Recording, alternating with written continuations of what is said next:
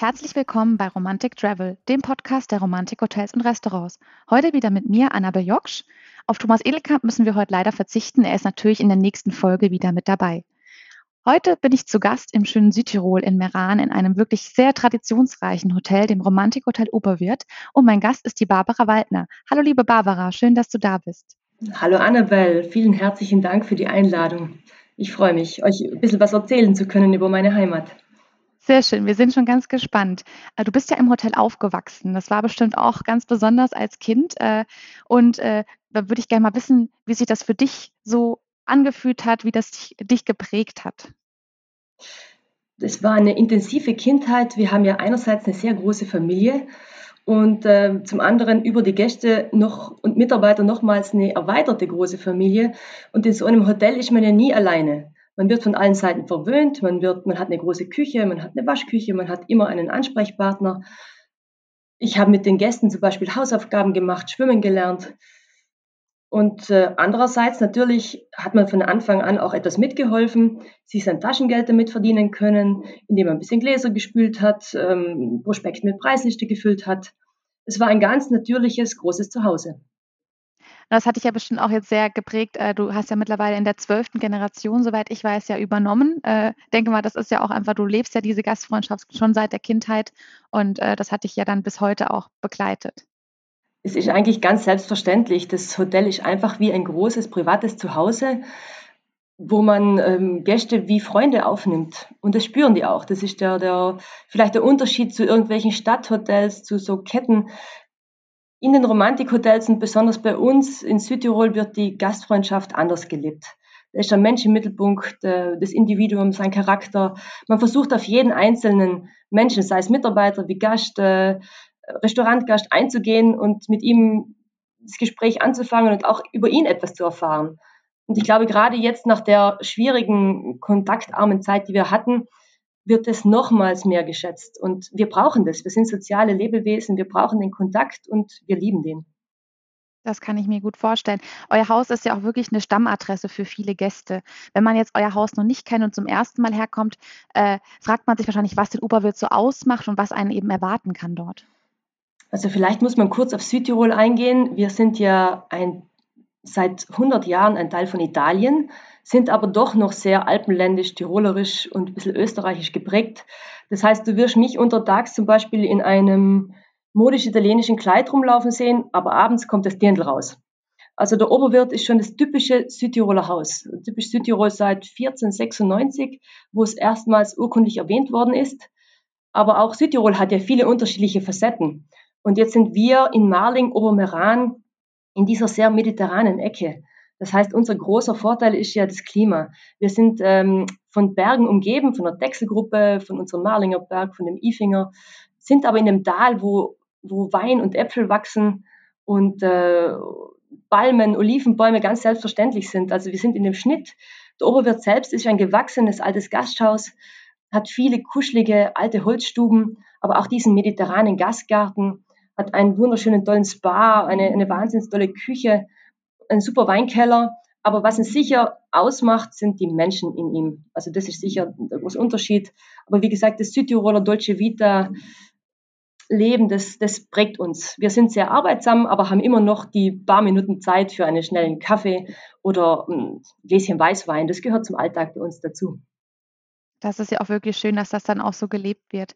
Ja, das Klima hattest du eben schon angesprochen. Deswegen eignet sich natürlich ein Aufenthalt bei euch auch schon ein bisschen früher im Jahr oder auch, oder auch etwas später. Was ist denn so deine Empfehlung für die beste Reisezeit nach, nach Marling, Meran?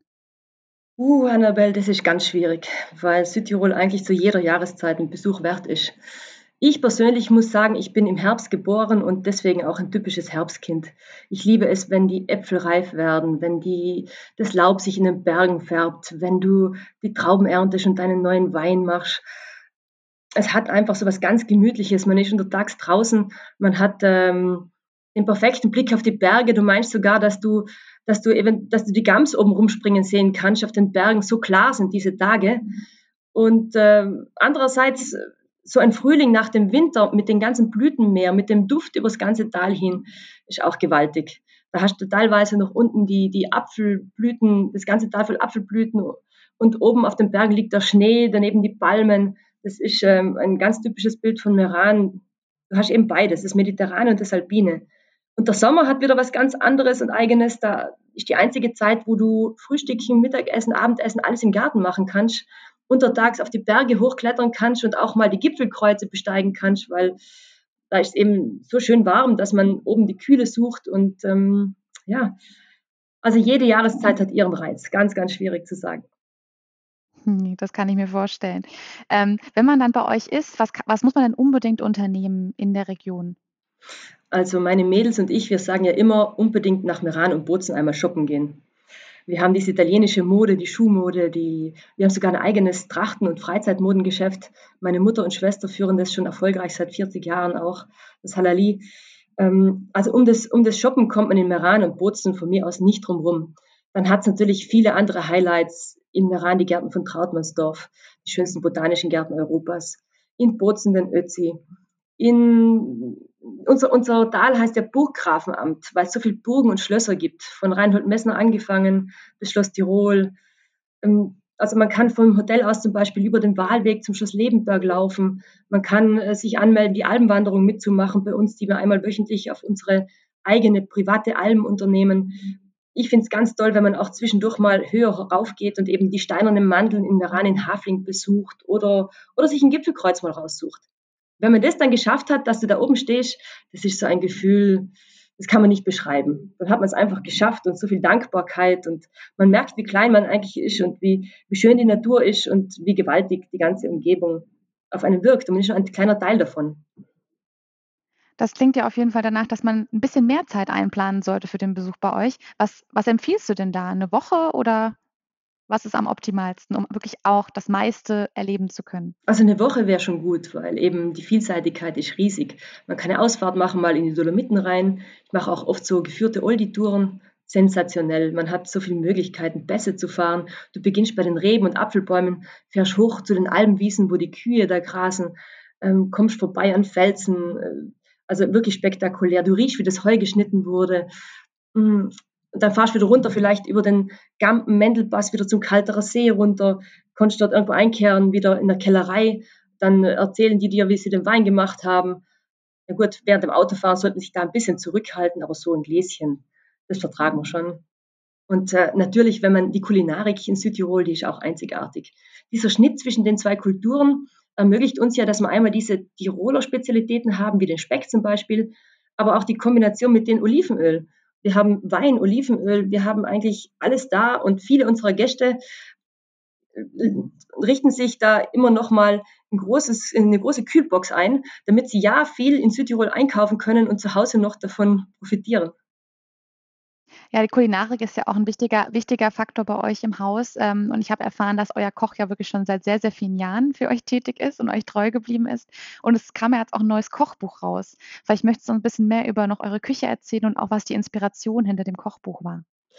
Ja, das Kochbuch hat den Titel einfach, aber genial, weil wir sagen, aus einfachen, guten Zutaten kriegst du die besten Sachen raus. Ähm, das heißt, wir sind ja von der Landwirtschaft geprägt auch. Wir sind ja immer schon Land- und Gastwirthaus gewesen, haben auch unsere eigenen Äpfel und Trauben noch, ähm, haben außenrum auch noch ähm, Berge, wo, wo, du das wildfrisch bekommst, äh, große Gemüse- und Obstgärten, wo du wirklich auch heimische Lieferanten hast. Es ist für uns ähm, schwierig gewesen, uns zu entscheiden, was wir in diesem Kochbuch alles reingeben, weil wir so eine vielseitige Küche haben. Wie du richtig sagst, machen es natürlich die Menschen aus. Wir haben 15 Mitarbeiter in der Küche, der Küchenchef ist schon 37 Jahre da, seine rechte Hand, der Patissier 32 Jahre und eine, eine Wahnsinnsmannschaft, die jeden Tag das Beste gibt und über Jahrzehnte schon die Gäste, sei es Hotelgäste wie auch Restaurantgäste, auch viele, viele Einheimische äh, begeistern. Wir haben viele Prominente wie Reinhold Messner und so, die zählen zu unseren Stammgästen, die, die wissen, was gutes Essen und Trinken ist und die kommen auch bevorzugt gerne in den Oberwirt. Das ist ein Riesenkompliment. Und damit man ein paar dieser Rezepte auch zu Hause nachkochen kann, so Spezialitäten wie Spaghetti Oberwirt oder Strudelteigblätter mit Mascarpone-Creme und Sauerkirschen. Das sind wirklich so Highlights, die es nur bei uns gibt. Haben wir eben dieses Kochbuch äh, mit viel Liebe, mit viel Aufwand verfasst und es ist echt ein Bestseller. Und so haben wir ein tolles Gefühl, weil wir wissen, unsere Gäste nehmen ein Stück von unserem Oberwirt mit nach Hause und können das daheim wieder nachkochen und wieder an uns denken. Genau, sozusagen kann man dann wieder die Vorfreude schön auf den nächsten Aufenthalt, wenn man zu Hause dann solche traditionellen Gerichte auch nachkocht. Ähm, ja, neben dem Thema Kulinarik ist das Thema Wein bei euch ja auch sehr präsent. Ihr habt ja auch ein eigenes Weingut ähm, und da ist auch ein Chalet dabei, wurde mir verraten. Vielleicht möchtest du darüber auch noch ein bisschen berichten. Ja, das stimmt. Ich meine, äh, die Wurzeln vom Oberwirt, wie gesagt, sind auch Gasthaus und Landwirtschaft. Und bis 1950, musst du dir vorstellen, hatten wir im Keller eine eigene Weinpresse, eine Dorkel und auch Weinfässer. Und äh, dann ist 1950 die Kellerei Genossenschaft in Marling entstanden. Und es war natürlich einfacher von der Verantwortung her, diese Trauben abzuliefern und den fertigen Wein zurückzukaufen. Und im Jahr 2002 hat mein Vater ein wunderschönes Grundstück in Marling noch ähm, erwerben können und hat gesagt, hm, was mache ich denn da? Ich möchte mein Haus reinbauen und außen würde ich gerne Reben setzen. Aber wenn ich das schon mache, dann möchte ich auch den Wein haben, so wie er mir schmeckt. Und dann hat er mit einem sehr berühmten Kellermeister in Südtirol, mit dem Herrn Hartmann Donat, eine Kooperation angefangen und mit ihm wieder die, die Reben gesetzt und angefangen, den Wein wieder selbst auszubauen. Und 2014 ist auf der gegenüberliegenden Seite von Marling, also auf der südlichen Seite von Meran noch, unser Weingut entstanden, das Weingut Eichenstein, wo wir jetzt eben alle Weine auch ausbauen, so um die sechs Hektar immerhin. Und dort drüben gibt es ein Luxuschalet mit einem wahnsinnig tollen Infinity Pool, mit einer Traumaussicht und noch mal ein kleines Apartment. Und die Gäste, die sagen, hm, ich muss mal ganz weg von, vom ganzen Trubel, ich möchte mal Natur pur genießen, einfach einen tollen Ausblick haben, mich auch selber versorgen, die sind dort aufgehoben. Also das, die sind glücklich ohne Ende. Wir merken, der einmal da war, der bucht normalerweise fürs nächste Jahr wieder. Das ist eine andere Art Urlaub zu machen, mitten, wie gesagt, im Geschehen des Weins. Du siehst, wie im Laufe der, der, der, äh, der Tage der, des Jahres sich die Reben entwickeln, wie viel Arbeit es bedarf, um so eine, eine gute Flasche Wein auf dem Tisch stehen zu haben. Und man kann durchaus auch mal mitarbeiten. Das erdet einen zurück zur Natur ein bisschen. Das, äh, die Wertschätzung wird dann größer für das Endprodukt. Und äh, hast du vielleicht eine Lieblingssorte eures eigenen Weines, die du besonders empfehlen kannst? Ja, das ist äh, tagesabhängig. Also, mein Opa hat immer gesagt, ich trinke einen Weißwein so späten Vormittag, weil ab zwölf muss ich auf Rotwein umstellen. Na, das ist, also wir, wir, sind, äh, wir sind vor allem Weißweinproduzenten. Wir machen zwei unterschiedliche Sauvignons, zwei unterschiedliche Chardonnays, ganz einen tollen Riesling. Ich persönlich bevorzuge ähm, die kräftigeren Weißweine, so unser Sauvignon Stein, ähm, die, eine Reserva, die ist natürlich etwas üppiger, so ein Glas, das hat unheimlich viel Nuancen drin. Wenn du das auch stehen lässt, das ist ein Meditationswein. Da kannst du immer wieder reinschnuppern und reinriechen und denkst, boah, jetzt riecht er gerade nach, äh, nach Holunder, jetzt hat er mehr im Pfirsich. Also es ist äh, facettenreich. Aber mein Herz schlägt eigentlich für den Rotwein. Deshalb unser leichter Blauburgunder und auch der Merlot Cabernet, das sind so meine zwei absoluten Favorites. Gerade am Abend nach getaner Arbeit, ein gutes Essen und ein gutes Glas Wein, das ist für mich das Geschenk. Ich denke, da wissen die Hörerinnen und Hörer, wenn sie jetzt bald hoffentlich dann zu euch mal reisen, was sie dann am, im Restaurant am besten bestellen. Ähm, das Thema Wein ist ja doch ein sehr beliebtes Thema. Natürlich eure Gäste wahrscheinlich auch, die dann auch gerne mal sich da ein bisschen durchprobieren. Bietet ihr da auch äh, ja mal ein paar Führungen durch den Weinberg an, auch ein paar Weinverkostungen? Absolut. Also wir ähm, einmal wöchentlich haben wir das als fixen Programmpunkt drinnen, wo entweder mein Vater oder ich auch ähm, mit den Gästen direkt vom Hotel aus zum Weingut hochfahren, ähm, dort etwas durch die Reben laufen. Äh, meistens ist auch der Kellermeister selber da, ganz toller Südtiroler junger Mann, der Martin Pollinger. Der begrüßt uns dann auch und erzählt uns im Weinkeller, wie er den Wein verarbeitet, wie die Trauben noch äh, weiterverarbeitet werden, den Unterschied zwischen Weißwein, Rosé, Rotwein und äh, nachdem wir dann den ganzen Keller besichtigt haben, kommen wir immer zum Highlight, zur Verkostung der ganzen verschiedenen äh, Sorten. Und ja, die meisten unserer Gäste decken sich dann auch schon mit einem Wein ein für zu Hause. Und man wird so ein bisschen süchtig davon. Es gibt auch die Möglichkeit, den dann im Internet zu bestellen. Aber noch viel schöner ist, wie gesagt, wenn man vor Ort da ist und wenn man sich den Wein direkt mitnimmt. Das ist einfach der hält ja auch. Ich meine, so ein Wein, wir haben sie jetzt auch gemerkt, äh, in der Zeit, wo weniger Absatz war, äh, wenn, wenn gerade der Weißwein, wenn der mal ein Jahr länger ruhen darf, dann tut es ihm eigentlich nur gut. Lieber mal ein paar Weine auf die Seite stellen und immer wieder mal später probieren. Also das macht echt Spaß. ist ja auch schön, wenn die Gäste dann die Geschichte mit nach Hause nehmen und eben daran zurückdenken, wenn sie dann zu Hause auf ihrer eigenen Terrasse vielleicht dann den schönen Oberwürtwein trinken. Ja, jetzt hatten wir das Thema Wein, das Thema Kulinarik. Ähm, Meran, die Haflinge, das Rennen, das ist ja alles sehr bekannt. Äh, das gehört alles auch irgendwie zusammen. Gibt es noch einen Geheimtipp von dir persönlich, den vielleicht unsere Gäste auch nicht über romantikhotels.com erfahren, sondern vielleicht nur in diesem Podcast? Oh, Geheimtipps. Also es gibt sehr, sehr viele schöne Ecken in Meran. Ich persönlich gehe immer gerne diese Winterpromenade hoch, ähm, Richtung Tabeiner Weg rauf, ähm, bei dem Pulverturm vorbei. Also außer im Sommer, wenn es ganz heiß ist. Dieser, diese, dieser alte Teil von Meran bei der Pfarrkirche, da gibt es ein altes Ballet, das gerade umgebaut wurde, Ballet Memming. Und das Steinachviertel, das ist das älteste von Meran, nicht ganz so touristisch. Dort gibt es so kleine Bars und eine Vinothek, da kann man sich mal hinsetzen äh, ganz in Ruhe mal ein Aperitivo einnehmen. Das, das hat für mich so ein bisschen was Retro-mäßiges. Also, aber auch die Promenade einfach mal rauf und runter zu laufen, ein Eis zu schlecken. Obwohl wir zu Hause natürlich alles haben, muss man zwischendurch mal weg. Ich habe so eine Lieblingseisdiele, die machen super Himbeer-Joghurt-Eis. Ähm, da mal so eine Kugel zu nehmen und so äh, durch die Promenade rauf und runter zu schlendern, das hat was. Ja, wenn man da so in Südtirol verankert ist, äh, will man wahrscheinlich gar nicht so oft raus aus, diesem, aus dieser schönen Region. Gibt es da trotzdem auch noch ein Reiseziel, wo du gerne auch privat mal hinfährst, außerhalb von Südtirol? Also mir ist immer wichtig, mit der Familie auch zwischendurch mal eine Auszeit zu nehmen.